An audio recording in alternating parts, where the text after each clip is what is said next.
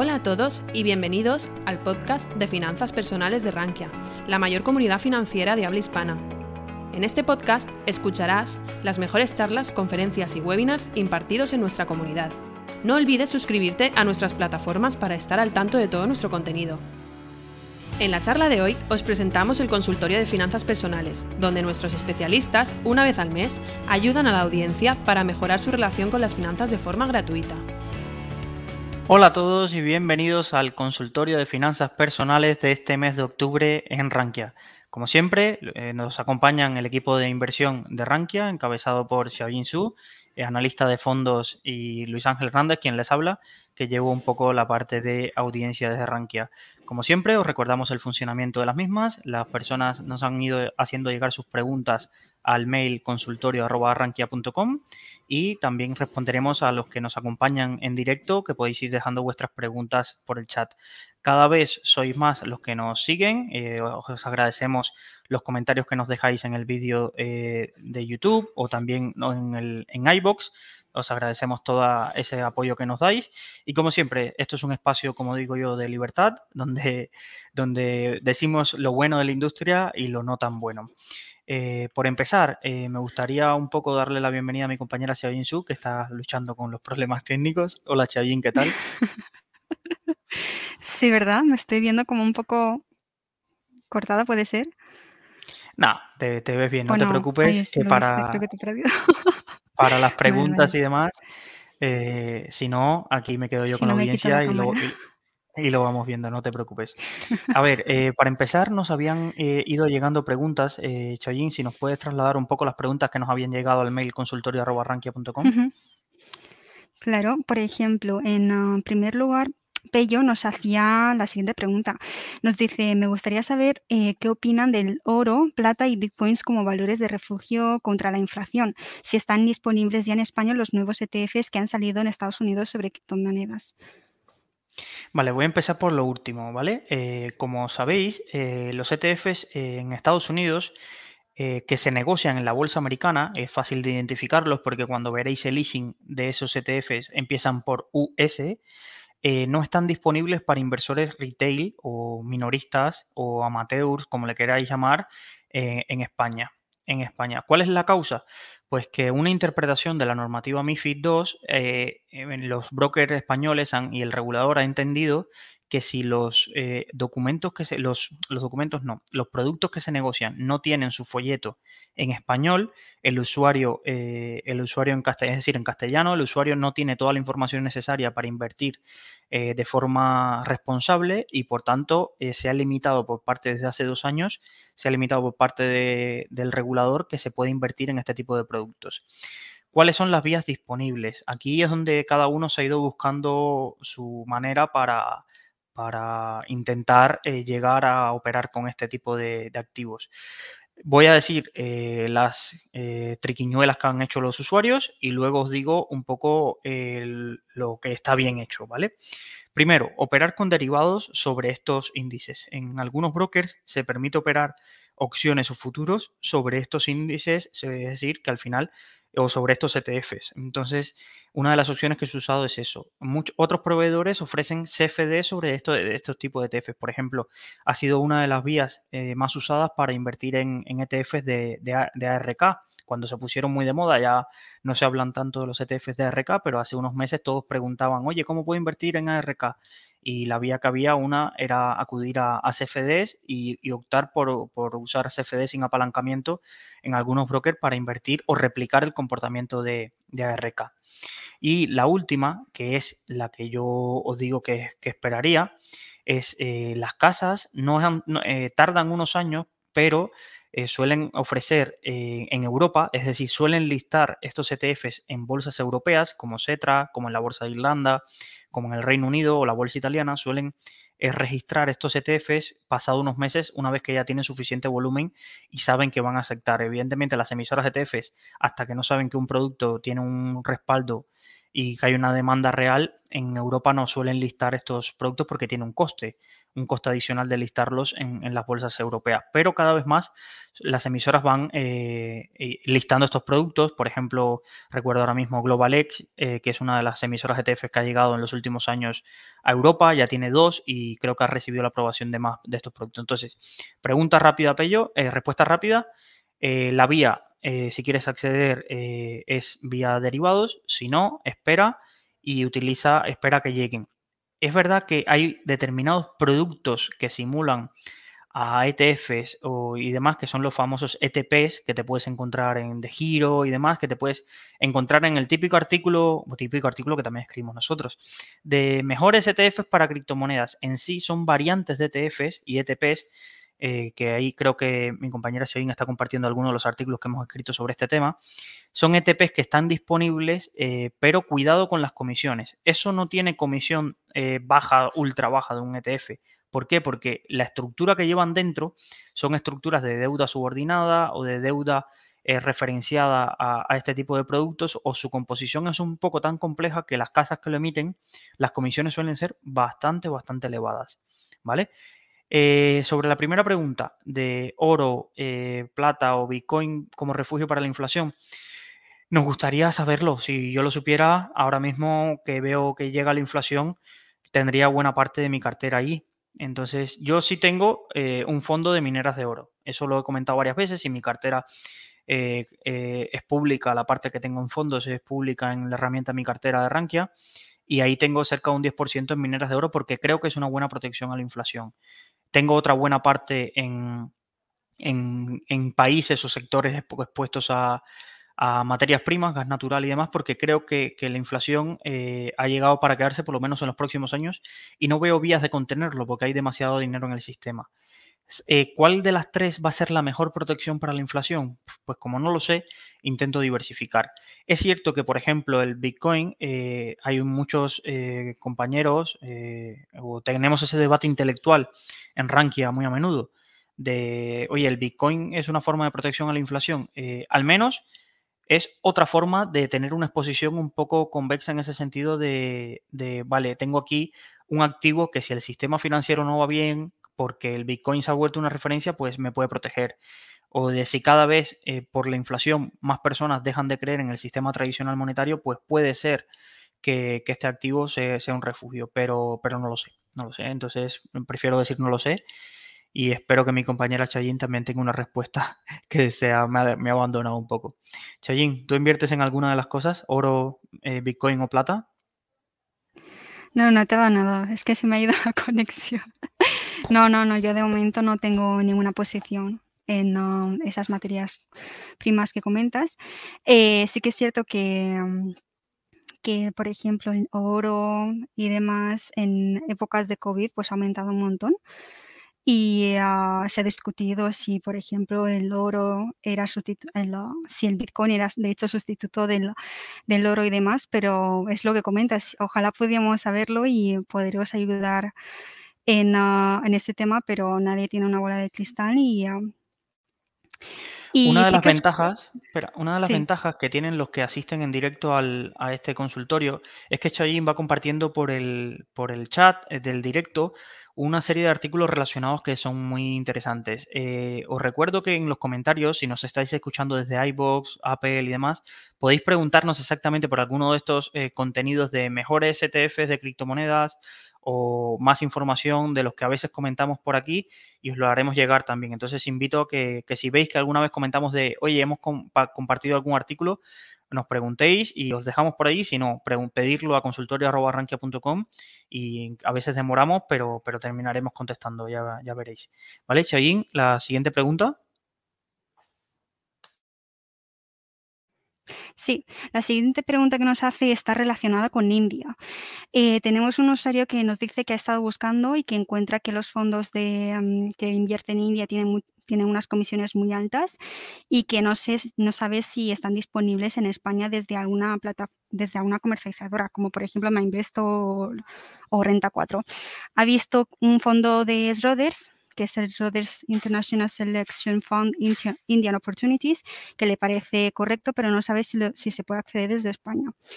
Y bueno, básicamente le gustaría conocer nuestra opinión sobre invertir en India y si se puede invertir en India desde España y si recomendamos algún indexado para invertir en India. Vale, hay muchas preguntas en una y, me gustaría dar mi visión. Luego tenemos la, visión que puede tener Chayín, que quizás ha, buscado un poco más eh, de información. La primera, eh, nos dice, eh, estoy buscando fondos y solo encuentro comisiones altas. Para los que lleváis mucho tiempo siguiendo este, este, este consultorio, sabéis que nosotros somos muy, muy favorables a las clases limpias. Vale, pregunta rápida. ¿Dónde encontramos clases limpias? Vale, pues en España, en EBN, en Ironía, y para que no hay un usuario que siempre en iBox me, recomienda, y en GPM también, pues en GPM si preguntas también hay, algunas eh, clases limpias o fondos indexados que creo que puedes encontrar, ¿vale? Entonces, esas son las plataformas que permiten utilizar clases limpias, ¿vale? Vamos un poco más eh, arriba. Luis, ¿y qué es una clase limpia? Pues simplemente una clase donde se accede con mucho patrimonio y generalmente estaba destinada para inversiones institucionales. ¿Y qué es lo que tiene a favor? Que las comisiones generalmente son más bajas, bastante más bajas. Y sobre todo, mientras más exótico sea el fondo, eh, las gestoras más te van a cobrar. Es decir, tú quieres un fondo que invierte en renta fija de Vietnam, es decir, prepárate para pagarlo. Entonces, esto también hay que tenerlo en cuenta y ser muy conscientes porque cada vez veo más usuarios que dicen, yo quiero invertir en un fondo que invierta en Indonesia. No hay problema, tú pide. Siempre habrá un fondo generalmente que, tenga lo que, lo que tú estás buscando si lo buscas bien entre los treinta y pico mil fondos que se comercializan en España. Eso sí, mientras más exquisito te pongas, más caro te va a salir ese fondo. Entonces, una de las opciones que, puedes mirar es eso, ir a buscar ese tipo de fondos de especializados en clases limpias. Esa es la primera pregunta para resolver el tema de lo caro o barato. Luego nos haces una pregunta curiosa que es, eh, vale, quiero invertir en India, ¿cómo sé cuáles son los fondos buenos de India o no. Entonces, eh, lo primero y lo más sencillo para, buscar, para ayudarte es, ve un screener de fondos, tienes Inversis, tienes eh, Morningstar y demás, y filtra por la, o en, tu propia comercializadora, en Renta 4, por ejemplo, filtra por renta variable India. Pon el filtro de rentabilidad a 5 y 10 años. ¿Vale? Si están todos muy parecidos, entre los 5, quédate con los 5 primeros. ¿Vale? Que tengan un entrar récord de más de 5 o 10 años. Si están todos muy parecidos, búscate el que quizás menos comisiones tenga. Es una buena, una buena opción. Y eh, quédate con eso, no te compliques. Eso este vamos, esto es un eh, es cómo seleccionar un fondo de renta variable eh, temática de país en una hora. Evidentemente. Luego no sufras si había un fondo que sacó un 1% más de rentabilidad este año que el otro. Oye, tú querías exponerte a India y tener un buen fondo. Pues con eso lo tienes. Eh, segundo, ETFs y fondos indexados para invertir en India. Esta parte se la dejo a mi compañera Chayin porque seguro que, hay un montón y de todos los tipos de comisiones posibles.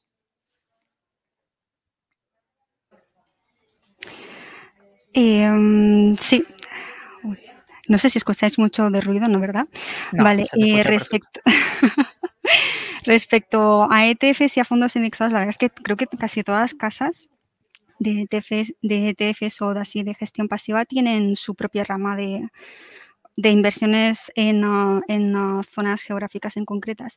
Así, a priori me viene a la mente, por ejemplo, en la gestora de, de, de, ETFs de BlackRock, que es iShares, tienen un fondo, tiene una ETF que invierte en India, así como Wisdom Street, Invesco, Mm, sería entrar, sería, sería entrar a una plataforma de estos que filtra por ETFs, creo que en, el propio Morningstar lo puedes hacer, y ordenar por rentabilidades y ahí es rentabilidades o por comisiones, que creo que también se podía. Y, a partir de ahí, pues, eh, ir mirando cada una de ellas y a ver cuál es el que nos conviene más. Ahí creo que esta pregunta nos la hacía Israel, eh, un usuario que nos escribía a consultorio.com y, a mí me gustaría también eh, señalar, eh, ahí es verdad, hay ETFs y fondos indexados, puede haber varios. y seguro cada casa en este tipo de países que son India, China, eh, Estados Unidos, suele haber una variedad bastante, bastante alta de, de producto disponible y en casi cualquier comercializadora puede seguir. También te recomendaría, hace poco estuve leyendo, hay un hilo en Rankia que a todos los que os guste los fondos de inversión, tenéis que seguir sí o sí. Es decir, yo lo leo generalmente una vez a la semana y me leo todas las páginas y es una delicia porque te resuelven muchos problemas y si usáis la opción de guardar comentarios, os va a resolver muchos de, estos, de estas inquietudes. Y hace poco creo que el usuario de Madruga ha sido un análisis del, había un fondo de India, el Goldman Sachs eh, Equity India o algo así, creo que es el nombre, que era un fondo que tenía un, no sé cuántos años de histórico y era bastante, bastante interesante para la exposición, para la exposición a India si querías gestión activa. ¿Vale? Otra cosa es que te quieras indexar, pues, pues buscas el ETF un poco más barato y que tenga eh, una exposición razonable y que tenga el tracking error sea el menor posible, es decir, la desviación contra el índice sea la menor posible y con ello te puedes exponer. Punto, y aunque lo comenté en el, en el apartado anterior, en el consultorio anterior, lo repito, cuidado con los fondos ETFs de exposición a monopaís.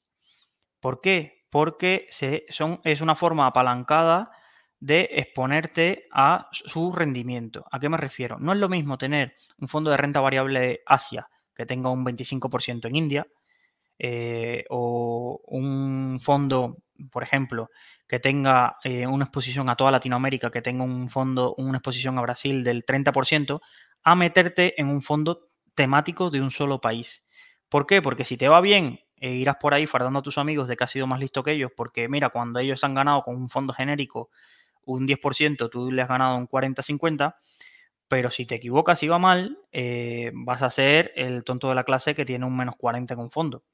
Entonces, eh, cuidadito con estos fondos, que lo tienes que tener muy, muy claro a un país y tener un nivel de riesgo mucho más elevado, una tolerancia al riesgo mucho más elevada de la tradicional. Entonces, si eres de los que no estás seguro, crees que India, China va a ir muy bien, y, pero no lo tienes seguro y no soportarías que ese peso de la decisión caiga sobre ti, pues coge un indexado al MSCI Emerging Market, que tienes tu exposición a esos países, y no te la juegas.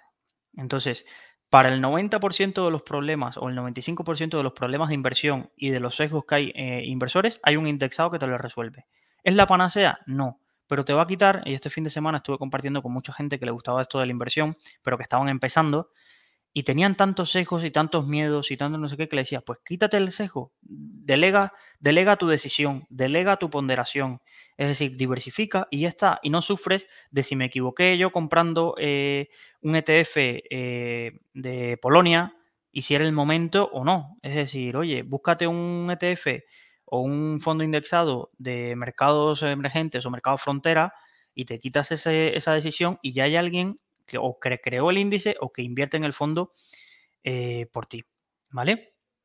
A, raíz de esto, voy a, trasladaros una pregunta eh, que creo que aquí Chayín la voy a pillar un poco de sorpresa, pero, pero que me llegó un usuario del curso de fondos. Sabéis que, que tenemos un curso de fondos y el otro día me hacía esta pregunta y me parece que es muy buena para todos los usuarios que estáis aquí. Y es, ¿cómo eh, sé que un fondo es bueno y cómo sé que un fondo es malo eh, así de primera? Si soy un poco novato, ¿cómo puedo saberlo eh, de primeras así? Vale, Luis, enséñame con dos fotos o dime dos tips para identificar un fondo bueno y un fondo malo. Y os invito a los que estáis en el chat a que me digáis vuestros trucos para saber si un fondo es bueno y si un fondo es malo, si le tuvieras que contar a alguien que sabe que está empezando en el mundo de la inversión. No penséis en opciones súper rebuscadas, ¿vale? En un minuto, Choyin, ¿cómo tú eh, le explicarías a, por ejemplo, llega tu, tu, mamá que te dice que quiere un fondo y ver caja, que es malo? ¿Cómo le explicas que ese fondo es malo? A ver, vamos a ver.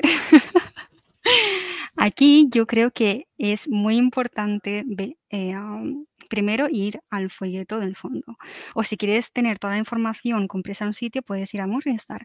Entonces, lo que yo haría es primero coger el listing del fondo, entrar a Morningstar y ver cuál es el track record ver cuándo fue el fondo, cuando el fondo eh, fue creado y mirar si, eh, si el equipo gestor inicial ha mantenido directamente, o sea, digamos, el track record y que no, no, se ha, no, se ha, ido cambiando a lo largo del tiempo.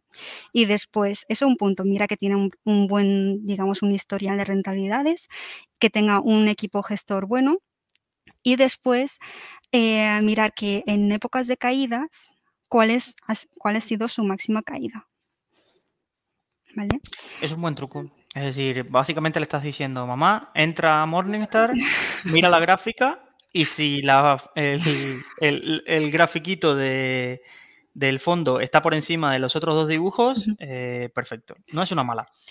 Yo ahí daría mi recomendación, cogería el mismo enlace que tú le vas a pasar y abajo hay una hay un hay un dato que da Morningstar que muchos usuarios no lo miran, pero que es la posición en su categoría. ¿Vale? Y yo le digo, mamá, entra ahí, mira, si el número está entre los 10, 15 primeros, es un fondo bueno. Y además voy a añadirle lo que nos ha enseñado Chayin. Si la grafiquita a más de 5 años está por encima de su índice de referencia, pues eh, bastante bien encaminado vas con ese fondo. Si el fondo está en el lugar 80 y pico de su categoría, en el 99, 4 o 5 años seguidos, desconfiaría. Y lo otro, desconfiaría de los fondos que un año están en el 5, al otro año en el 92, luego bajan al 50, luego vuelven al 99, porque de estos fondos estrellas hay, eh, vamos, hay, un canal que yo sigo de, esto es un poco off topic, de desastres aéreos que te lo cuentan. Yo creo que de desastres, si hiciéramos un canal de YouTube de desastres de fondos que fueron fondos estrella, me da para hacer un canal de YouTube y tener 40 o 50 capítulos. Entonces, en muchos fondos de este tipo que de pronto tienen un año porque lo, petan con una compañía y demás y salen en todos los periódicos, Expansión te vende el fondo del gestor estrella, eh, ¿por qué deberías comprar este fondo? El fondo que se ha hecho un 400%, este tipo de titulares son buenísimos. Y que luego al año siguiente se van a lo último de la cola, eh, esto te dice que, que puede haber tenido suerte de un día. Entonces, eh, esta pregunta nos la hacía el usuario y yo, ya le diría eso. Sencillo, pues coge, mira que el grafiquito a largo plazo esté por encima de su índice de referencia. Un dato importante que dijo Chayín es cuando las cosas se ponen feas, mira lo que cayó ese fondo y asume si tú estás dispuesto a, asumirlo. Pero lo otro también es qué posición ocupa dentro de su categoría. Y no te obsesiones porque hay otra gente que dice, uy, es que este fondo ha sido el tercero de su categoría. Eso significa que hay dos mejores. Sí, claro. Y si yo tuviera la bola de cristal, eh, supiera que cuál había sido el, mejor, ¿sabes? Pero entonces confórmate con ser uno, con saber que ese está entre, ha estado entre los mejores y, ojo, aquí estamos dando un dato para, lo mismo digo, para pregunta de 30 minutos. Ya luego tienes que meterte toda la parte cualitativa y todas las cosas que, es un poco complejo y lo que hace que esto sea un arte. Choyin, veo que me estás pasando comentarios de los usuarios. Si, si me comentas alguno que, que nos hayan ido diciendo. Ah, pues mira, el de Cristóbal me ha gustado. Dice que mira la comisión del fondo que no sea más del 1% y que los últimos 10 años haya tenido una, una rentabilidad más o menos regular en el 15%. Yo creo que el tema de las comisiones también es importante, pero sí que es cierto que ahora en el mercado hay, hay fondos con unas comisiones que, que, están un poco, un poco altas, la verdad. Oscar también nos mencionaba que dónde podemos ver lo que ha caído un fondo. Eh, Oscar, este dato eh, generalmente lo tienes en, en Morningstar, en Inversis, o en las fichas de los fondos como eh, max eh, DD, es decir, máximo drawdown. ¿Vale? En, la herramienta Mi Cartera creo que también creo que es un dato también que, te lo da. Si buscas un fondo y entras al, informe sobre ese fondo, también, también creo que tienes ese dato. Pero es súper importante porque, porque hay mucha gente que, que, no está preparada para unas caídas como, como las que pueda tener el fondo y te dice mucho de si el fondo realiza control de riesgo o no. Los fondos que realizan control de riesgo suelen subir menos eh, que lo que hace la renta variable cuando sube, porque él tiene un coste que es el coste de las coberturas, pero también suele perder menos cuando eh, las caídas eh, son, son bastante fuertes. Entonces, por ejemplo, un fondo de este tipo, si queréis, oye Luis, ponme un fondo, un ejemplo de este fondo de este tipo, pues el Renta Market Narval de, de Rebusner es un fondo que hace este tipo de control de riesgo. Hace un tiempo había otro de Key Capital 8 que ya cerró. Hay varios fondos que utilizan este tipo de técnicas que nunca lo vas a ver entre los primeros de rentabilidad cuando las cosas suben, pero tampoco lo vas a ver entre los peores de rentabilidad cuando todo baja. Vale, nos han ido llegando eh, más preguntas, Chayin. Coméntanos algunas que, lleguen de los usuarios. Sí, eh, en primer lugar, eh, nos pregunta por aquí, y bueno, como novato, que se, que se inicia en la inversión, si dispones de, por ejemplo, 10.000 euros, ¿cómo sería mejor comprar acciones de contado o invertirlos en un fondo? ¿Cómo puedo saber qué opción es mejor? Bueno, la verdad es que esta es una pregunta bastante compleja y yo creo que yo me planteé la misma pregunta cuando empecé a invertir y eh, yo en este caso me he decantado por, por fondos de inversión porque sé que elegir acciones por mi cuenta necesitaría tener un buen conocimiento de cada una de las empresas que, que, que forman parte de mi cartera y que además, tenga, o sea, además tengo que tener en cuenta el factor este de diversificación. Entonces, para ahorrarme un poco el trabajo, entre comillas, creo que invertir en un fondo estás diversificado y, y yo creo que puedo estar más a gusto invirtiendo en un fondo que seleccionar por mi cuenta las, las acciones. Coincido, coincido. Yo, yo creo que si te quieres proteger de ti mismo, eh, tienes curioso el, nombre del usuario. No, no voy a intentar repetirlo porque no. Eh, pero, pero si te quieres proteger de ti mismo, la mejor opción es que inviertas en, en una cartera diversificada de acciones. Eh, si quieres para obligarte a que te guste el mundillo y demás, resérvate una parte muy pequeñita y te compras una acción a largo plazo para que sientas esa psicología un poco de qué es comprar una acción, tomar la decisión, ver cómo te sientes cuando sube en un día un 10% y otro día como baja un 10%, eh, que tengas esa sensación de, vale, ¿qué me llevó a comprar esta empresa? Analizarlo si te quieres meter más en este mundo. Eso yo siempre es algo que recomiendo, tener una parte de, vale, tú quieres poner el 90% de tu cartera en un robo-advisor o en una cartera indexada, pues seguramente esa es la mejor opción a largo plazo. Pero entiendo que mucha gente que para esto de la inversión eh, les resulta bastante exótico o es algo que quieren estar pero no mm, quieren dedicarle tanto tiempo, no sé qué, les resulta atractivo el, oye, yo es que trabajo en, el sector eh, retail y, mm, jolín, me gustaría comprarme una acción de Inditex o varias acciones Inditex eh, porque creo que voy bien, conozco mucho el sector y es algo que, me atrae o de lo que conozco mucho. Pues yo siempre lo animo porque la verdad que eh, de la teoría a la práctica hay un cambio súper radical. Es decir, no es lo mismo hacerte una cartera demo en la herramienta de Rankia o por ahí que hacerte esa misma cartera, aunque tú sepas que se la estás dando, por ejemplo, en fondos, que se la estás dando a gente que lleva años, que son especializadas y demás, hay un componente ahí de que sabes que es tu dinero, que te ha costado mucho, que esos 10.000 euros eh, no son 10.000 euros que han salido de la nada, sino son 10.000 euros que te han costado eh, quizás años y esfuerzo. Y, espero, voy a poner el disclaimer, que no sean los únicos 10.000 euros ahorrados que tienes, porque si no, ni te deberías estar planteando esto. Eh, ¿Qué hacer con eso, con los, esos 10.000 euros?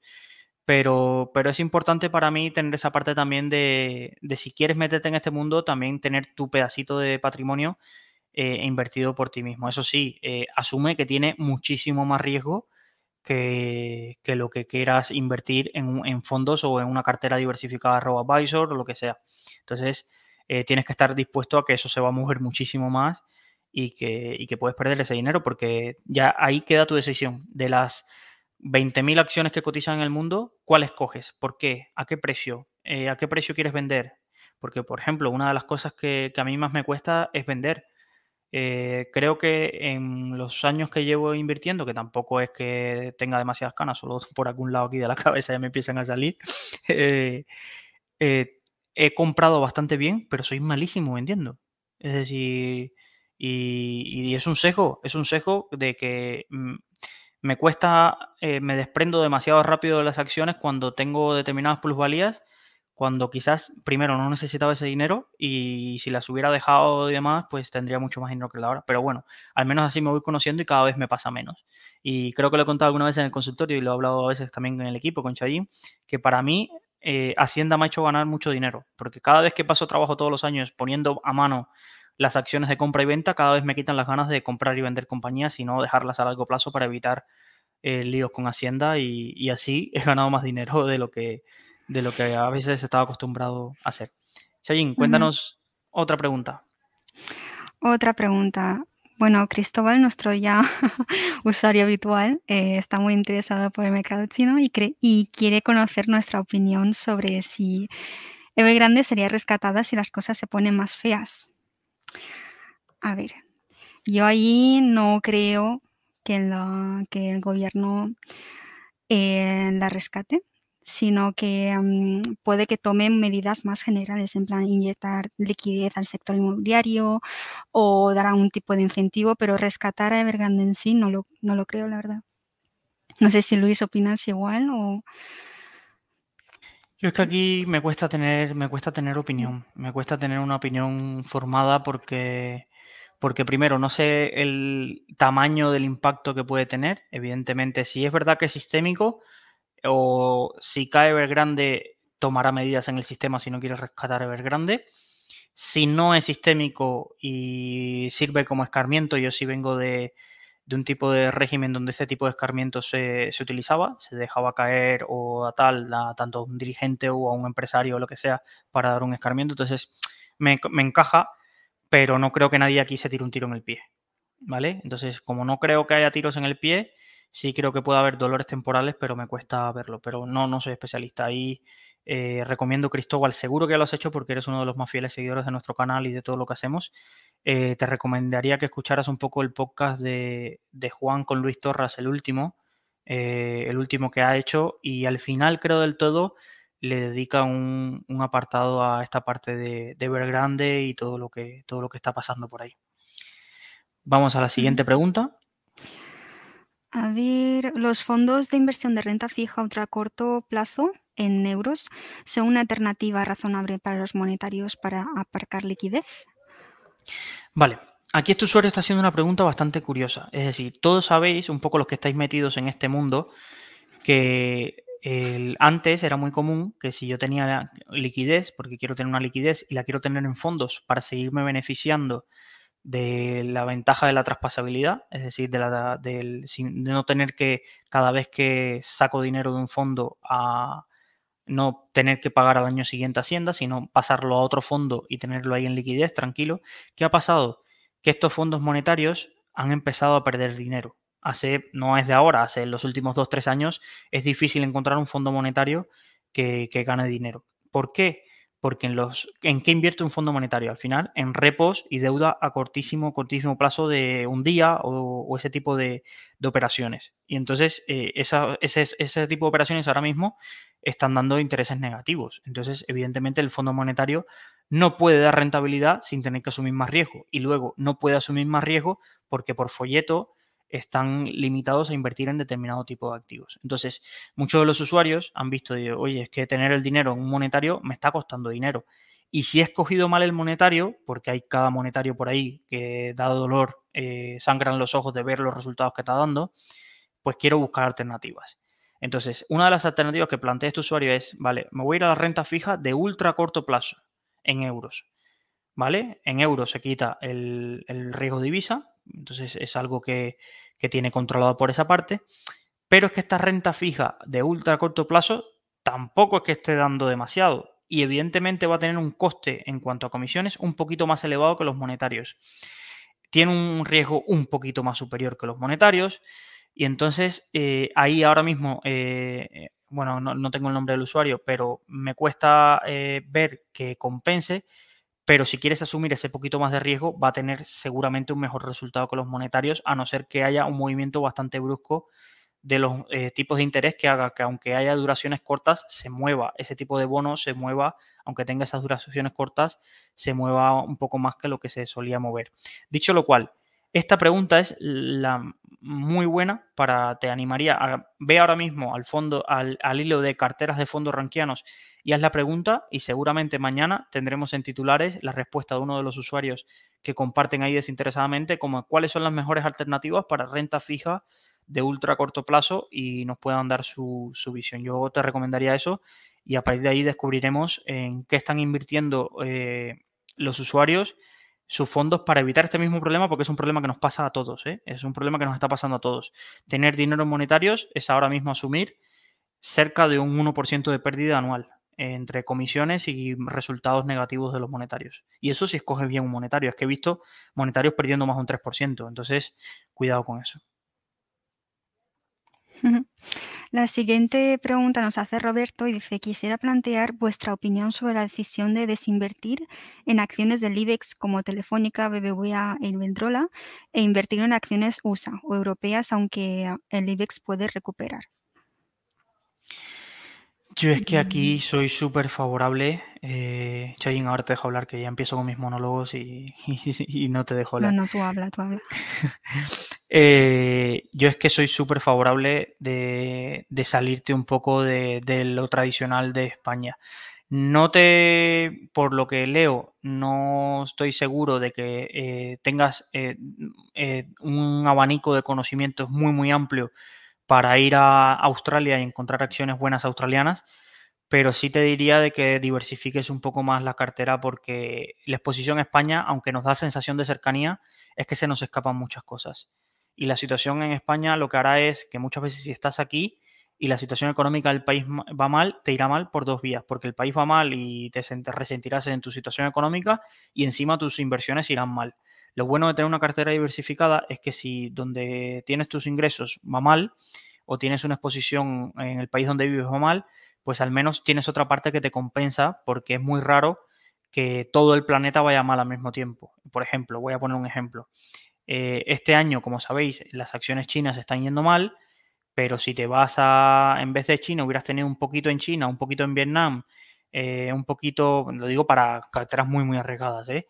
un fondo asiático, no estarías perdiendo tanto, tanto, tanto dinero. Lo mismo pasa con, por ejemplo, España fue la crisis de 2008 y después tuvimos la crisis de 2012, que casi nos lleva por delante España. Pero en 2012, si hubieras invertido en renta variable norteamericana, casi ni te hubieras enterado de, de que había crisis en España. Entonces, yo soy favorable de diversificar y creo que aunque hay mucho sesgo y hay cientos de miles de españoles que invierten en este tipo de acciones, yo creo que si estás aquí en este consultorio es porque estás buscando otras ideas y para mí diversificar es fundamental y, el paso que daría. Me quitaría un poco de todo, esa, todo ese elefante, eh, eh, elefantes eh, que llevan muchos años en bolsa española y buscaría nuevos horizontes porque la verdad es que el mundo está avanzando mucho y lamentablemente ese tipo de compañías españolas que llevan 20 años en el IBEX, hay pocas que, que estén teniendo disrupciones como para seguir aumentando su valor a largo plazo. La verdad que, no. Hay muchas empresas españolas muy interesantes, pero me cuesta ver que esté entre esas de las que mencionas. Jordi nos pregunta, durante el curso de, de Rankia Invertir en Fondos de Inversión desde cero, que tú ofrecisteis, o sea, sugeristeis eh, sobre los asesores de asesores de inversión. A ver, y si nos podría recomendar. nos pregunta por los asesores financieros, Jordi. Eh, primero, eh, disculpa por no contestarte a tiempo. Siempre intento que llegar a, este consultorio con todas las preguntas que me llegan del consultorio antes. Ando en una situación complicada, que no, pero fuera de bromas, simplemente es que me caso en dos meses y los que ya os habéis casado, sabéis los, eh, la cantidad de, tareas que, toca, así que perdonadme estos meses que estoy un poco, voy hasta arriba.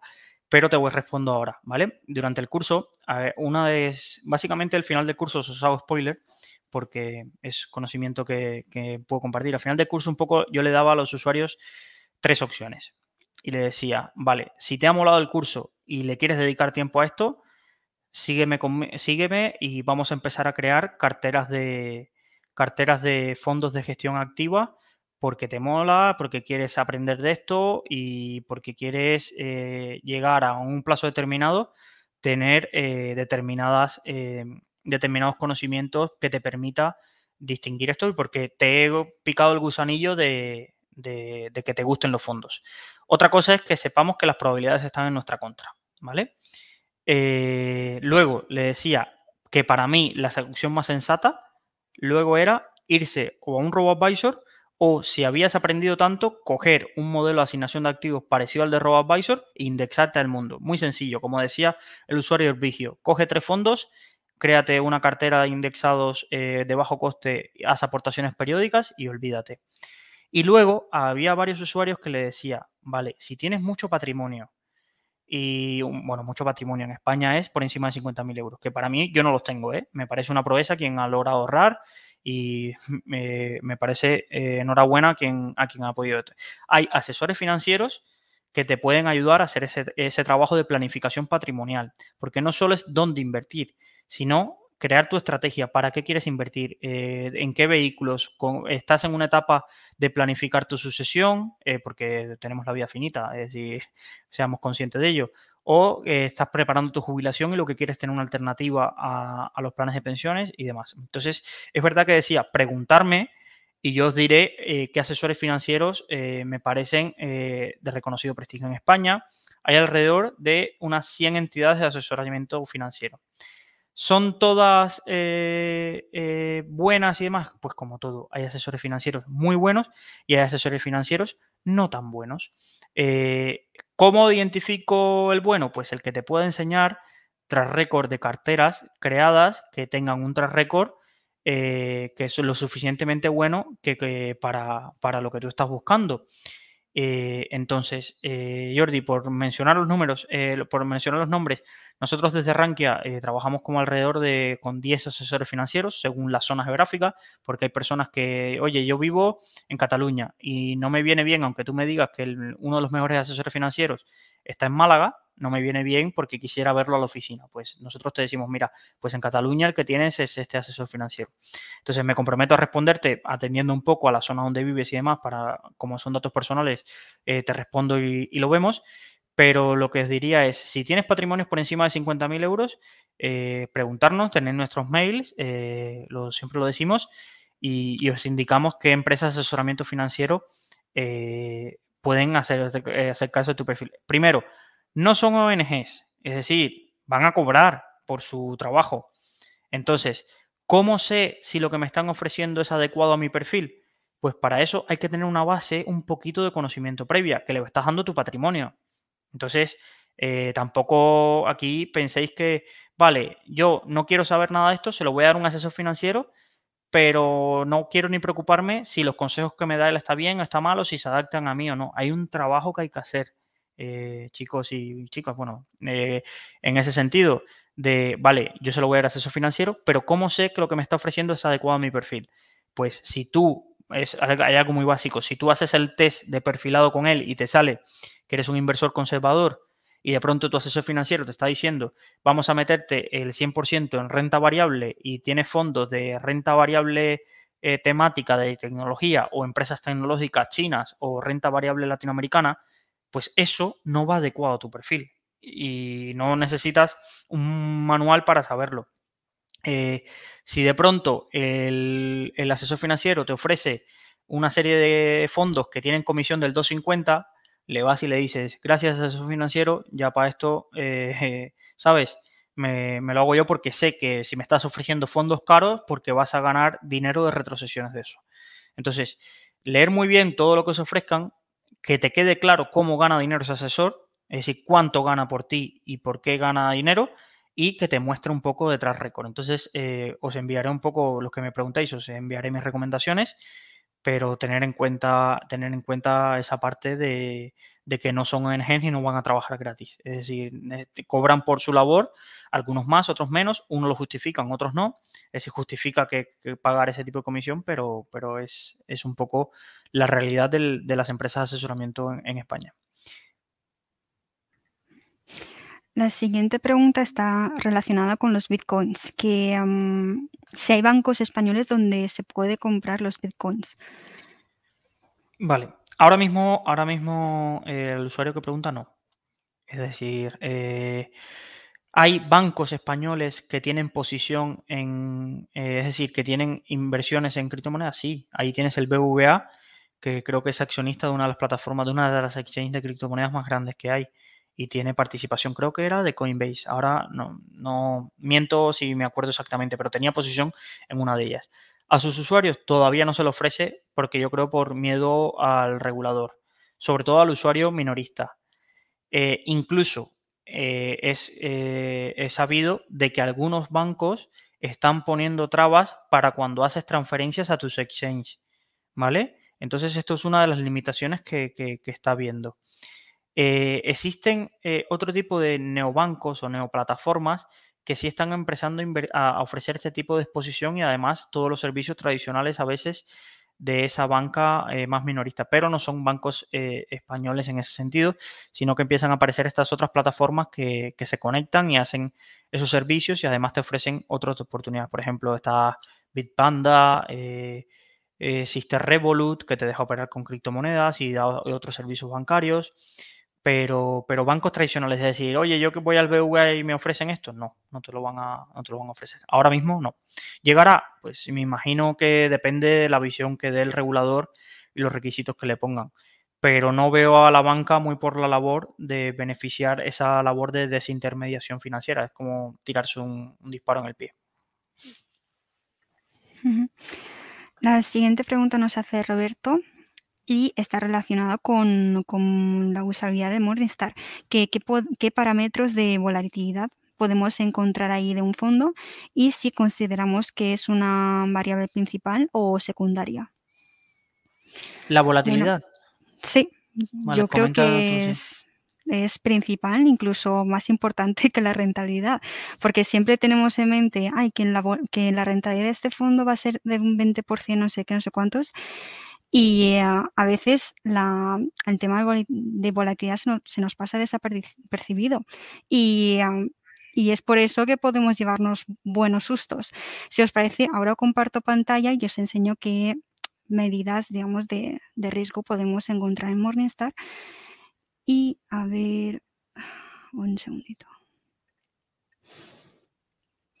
Para los que nos escucháis desde casa, Sí, ahora, ahora añado la, transmisión para los que nos escucháis desde casa. Está mostrando la ficha de un fondo y en el apartado rating y riesgo ahí aparecen estas, estas medidas. Aquí, Luis, si, nos, si me podrías ayudar a explicar un poquito, aunque creo que lo más importante. Una de las, eh, lo has explicado perfectamente antes, eh, Una de las cosas que, que más los usuarios cuando invierten en fondos pasan por alto es la volatilidad del mismo y incluso ratios como el ratio de Sharp, alguna vez que escucharéis, es que el ratio de Sharp de este fondo no es bueno, lo que hace es ajustar esa rentabilidad a la volatilidad que ha tenido. Es decir, no es lo mismo un fondo que gana un 10% con una volatilidad del 30% a un fondo que gana el 10% con una volatilidad del 5 al 7%. ¿Vale? ¿Por qué? Porque los sesgos influyen y aquí volvemos a lo mismo y los que me, la verdad, los que os apuntáis a este consultorio, si algún día estáis por Valencia, avisadme porque os tengo que invitar a, una cerveza porque a veces repito muchos conceptos, pero, pero es que como dicen, hay que repetir siete veces un concepto para que a la gente un poco lo interiorice y yo soy el que lo repite 14. Entonces, eh, no es lo mismo. Es decir, yo veo a personas que invierten en fondos. Mira, este fondo, eh, voy a ir uno en concreto, ¿vale? No le tengo manía, pero me va a servir para el ejemplo. El Oricalco Multigestión, que se ha hecho un 300% de rentabilidad y luego tiene unos bandazos de volatilidad que lo mismo un día te sube un 10%, que al otro día te baja un 15%, y, es muy difícil para alguien que esté empezando que, de pronto pueda tener un fondo que le hace un menos 15% en un día y no le entren ganas de venderlo y de salir de, de ese fondo a nada más va corriendo. Entonces, el control de la volatilidad es súper importante porque te va a dar pistas de la calidad de los activos en los que está invertido ese fondo. ¿Vale? es decir, nadie te puede decir y te va a dar muchas pistas si el fondo cumple lo que pone en su nombre y en el folleto. Imagínate el fondo, eh, voy a, aquí ya me voy a empezar a poner hater, ¿vale? Banco Grande Español, eh, inversión conservadora de apellido, ¿vale? Para no decir un nombre de, qué banco estoy hablando del fondo. Y que luego tenga una volatilidad del 20%. Pues te está timando ese eh, aunque ponga que es el eh, fondo súper seguro, que súper seguro, tranquilidad absoluta, mejores ideas o no sé qué, ese fondo tiene un riesgo superior al folleto de lo que te está diciendo. Y si el regulador no logra establecer medidas para lograr evitar eso, pues ahí tienes los datos para darte cuenta de que un fondo no puede llamarse conservador y tener volatilidades superiores al 20%. ¿Por qué? Porque te vas a llevar el susto cuando te encuentres un fondo que lleva un año un menos 20%. Y a decir, uy, es que no se podía saber. Bueno, si tenías las pistas de que ese fondo llevaba volatilidades disparadas durante años anteriores, pues algo se podía intuir de que ese fondo muy, muy conservador no era. ¿Vale? Entonces, eh, no solo miréis volatilidades eh, en ese sentido cuando todo va bien, que así es muy bonito. Mira, este fondo ha subido un 80% y hoy la volatilidad, pues no importa. No, es decir, es que eso luego vuelve. Entonces, tener en cuenta, tener en cuenta ese parámetro. Entonces, ¿qué medidas de riesgo habría que mirar para volatilidad? Pues la volatilidad y, luego el, el, te lo dice clarísimo. Es decir, fondos con buen Sharp, al final lo que te están diciendo es que tienen una rentabilidad bastante ajustada al riesgo superior a la del, a la del mercado. Entonces, eh, eso es un, buenísimo indicador para eso. Genial. La siguiente pregunta que tenemos eh, nos la hace Nacho. Nos dice, eh, me, he apuntado a webinars de gurús que recomienda acciones para protegerse de la inflación. ¿Cómo debo estudiarlas y qué herramientas de software o webs necesito? Gracias. Bueno, el, principio de la el principio de la pregunta ya da miedo, ¿eh? Me he apuntado a webinars de gurús. Es decir, mm, ¿dónde dan el título de gurús? Es decir, ¿cuál es el parámetro para definir quién es un gurú? ¿Qué track record tiene ese gurú? Invierte en un vehículo, un fondo que puedas ver eh, qué track record tiene. Lo digo porque cada vez, es decir, esto es algo que tenemos que aprender, hay más medios, hay más información financiera, hay más canales de YouTube con una calidad elevadísima como canal de YouTube no como canal de asesor financiero para seguir y hay que saber la diferencia. Es gratis poner una idea en Telegram, es gratis hacer un vídeo, eh, y lo digo porque a veces nosotros también hacemos vídeos de formación financiera y decimos algunas cosas, pero luego mm, pregúntate si esa persona tiene un track record eh, que puedas comprobar. Si puedes ir a la SNMV y ver si ese gestor que, o si ese gestor o si ese youtuber, si tiene un fondo, si invierte en esas acciones qué porcentaje tiene, porque yo veo gente que no es malo, es decir, es, normal, es muy, una manera muy fácil de empezar en este mundo. Me cojo un canal de YouTube, me pongo una lista y todos los domingos cuando saco un vídeo me apunto las tres ideas de inversión que da. Pero luego te puedes encontrar que ese gestor, vamos a pensar que es un gestor honesto, porque hay youtubers muy honestos, también tiene esa posición en cartera, pero tiene un 2%. Y luego yo me encuentro personas que, que veo en los comentarios y digo, sí, le he metido todo mi patrimonio a esta acción que me recomendaste que el youtuber tiene un 2% de su cartera, donde su cartera no es solo su dinero, habrá su dinero, pero no es su cartera en esa posición y tú vas y le metes un 100%. Y además esperas que te avise en otro vídeo de YouTube cuando ha salido de todas las recomendaciones de inversión que te ha dado. Ya no os digo de mensajes de Telegram que se borran o que expulsan a los que eh, comentan cuando va mal las acciones, o tweets que cuentas de, de Twitter que solo recuerdan o hacen citar el tweet cuando han dado una idea de inversión buena y borran todas las ideas de inversión mala a los cuatro meses cuando nadie va a hacerle capturas a pantalla a todos los tweets. Entonces, cuidado con lo de los gurús. Ahora, la pregunta, ¿acciones para batir a la inflación? Yo lo que te recomendaría no es eh, seguir lo que te cuentan en los webinars, ve a las carteras. Ve, pero no a las carteras de el gurú, no sé qué, ve a eh, Data Roma, a Will Wisdom, alguna de esas donde veas a los 50 inversores con más track record del mundo y veas qué cambios se están introduciendo en su cartera y qué acciones se están incluyendo ahora donde todo el mundo está viendo que hay inflación. Y eso sí será un buen indicador de acciones que, están comprando esas personas para, para eso. Pero por favor, no sigamos a youtubers que, que yo me acuerdo uno, había uno por ahí que era todo el rato eh, ¿cómo se llamaba la, acción esta? NIO, comprar NIO, NIO, NIO, 100% en NIO, no sé qué, y luego borró todos sus vídeos del canal de NIO y encima baneó todos los comentarios. Todavía hay alguno que va y lo trolea todavía al canal de YouTube y le pone, oye, ¿y NIO cómo va? Pero es que esto es muy fácil de, suplantar, de, es decir, sale gratis, es decir, no está por ahí la CNMV cobrándole una multa de mil euros por cada recomendación de inversión que han hecho y han borrado. Es decir, entonces ojito con hacer caso a este tipo de cosas y creernos que el número de suscriptores en YouTube es igual a la calidad o al track record de, un, de una entidad. Y además, esto es como todo. ¿Quién no tuvo el profesor que era buenísimo, pero luego en la práctica no sabía hacer nada? ¿A que nunca tuvisteis un profesor de educación física que pesaba 100 kilos y no podía correr, pero os decía cómo había que correr y cómo había que eso? Pues aquí es igual. Es decir, formadores y profesores y demás, teóricamente hay buenísimos. Está lleno, eh, voy a decir, el Instituto BME está lleno de profesores geniales, las universidades de profesores geniales, de temáticas y no sé qué. Pero luego le preguntas, ¿y tú en qué inviertes? No, yo estoy indexado al IBEX. No, ¿y tú qué inviertes? No, yo no invierto, lo mío es teórico, lo tengo todo en depósitos. Sí, pero la inflación, si tú me enseñaste el tema de la inflación, sí, pero yo estoy más seguro así. Entonces, ojo, que con esto que hay que separar lo que es la teoría de la práctica. Y lamentablemente, pocos de esos grandes formadores que eh, podéis encontrar en YouTube y demás han pasado luego a la realidad y han tenido un track record eh, decente. ¿Y significa que en, la teoría y que sus artículos eran malos? No. Hay artículos espectaculares de, no voy a mencionar los nombres, pero si lleváis un poco podéis imaginaros. Y, hay análisis espectaculares de, bueno, sí lo voy a decir, de Cárpatos, de Hugo Ferrer, de, vamos, de incluso quizás habría artículos por ahí de analistas que te salen en el, en el expansión, eh, el chart de Odar, artículos de estos súper buenos que tú dices, oh, este tío debe saber, y luego en el día a día fallan más y sus vehículos que han asesorado no tienen rentabilidades extraordinarias. Y luego te puedes encontrar canales de 100.000 suscriptores en YouTube que todos los días te da 5 ideas de inversión y cuando le preguntas, ¿Y tú en dónde trabajas? ¿Dónde tienes? Ah, es que tengo un family office, los resultados son privados, eh, tal, eh, no sé qué, y no te cuentan nada. Entonces, mm, ojito con esto, ojito con esto. Es decir, eh, en ese sentido, no os dejéis guiar por lo que veáis en esta, en esta parte. Vale, ya dejo de ser hater, que había aguantado 55 minutos sin serlo.